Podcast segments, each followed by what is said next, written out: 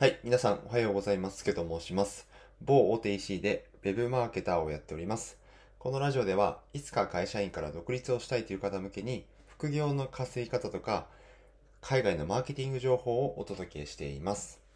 はい、えー今日はですね、フォロー解除が止まらない時に意識する3つのことについてお話ししたいと思います。はい、えー例えば最近フォロワーがなかなか伸びないとか、フォロワー解除がの止まらないとか、えー伸びずにやる気を失いかけてるという方、ぜひ参考にしてみてください。はい。で、自分はですね、去年の4月から、えー、Twitter を始めて約1年になるんですが、えー、Twitter のフォロワー数は1900人ほどで、えー月、えー収益は月5万円ほど稼げるようになりました。ただ、えーここまで順調に伸びてきたわけではなくて、たくさんフォロー解除されながらですね、地道にフォロワーを伸ばしてきたんですよね。で、まあ皆さんもそうだと思うんですけど、フォロワー解除されるのって結構気にしちゃいますよね。まあ今でこそ慣れたんですけど、最初は解除される、解除されるたびに、また減ったとか落ち込んでいました。で、結論、えー落ち込んでいても仕方ないので、えーフォロワーが増えないのは何かしら原因があるということですね。なので今日は、えーフォローえーフォロー解除が止まらない時に意識した3つのポイントをシェアしたいと思いますので、ぜひ参考にしてみてください。はい。で、3つ言うと1つ目、相手のために発信ができているか。はい。で、2つ目、自分語りになってしまっていないか。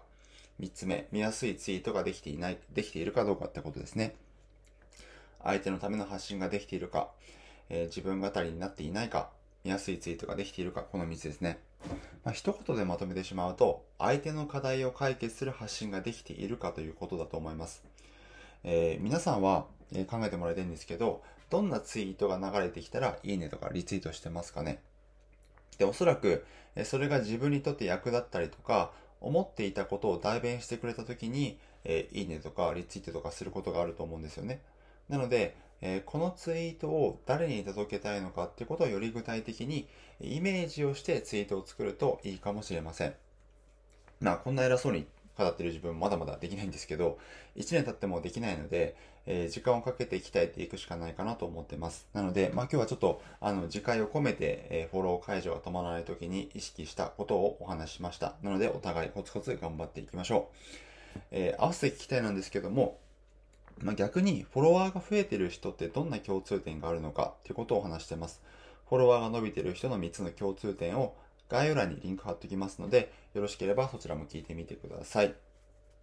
はい。今日はやっと金曜日ですね。1週間お疲れ様でした。えー1週間の最後も気合い入れて楽しくやっていきましょう。ということで、いってらっしゃい。すけでした。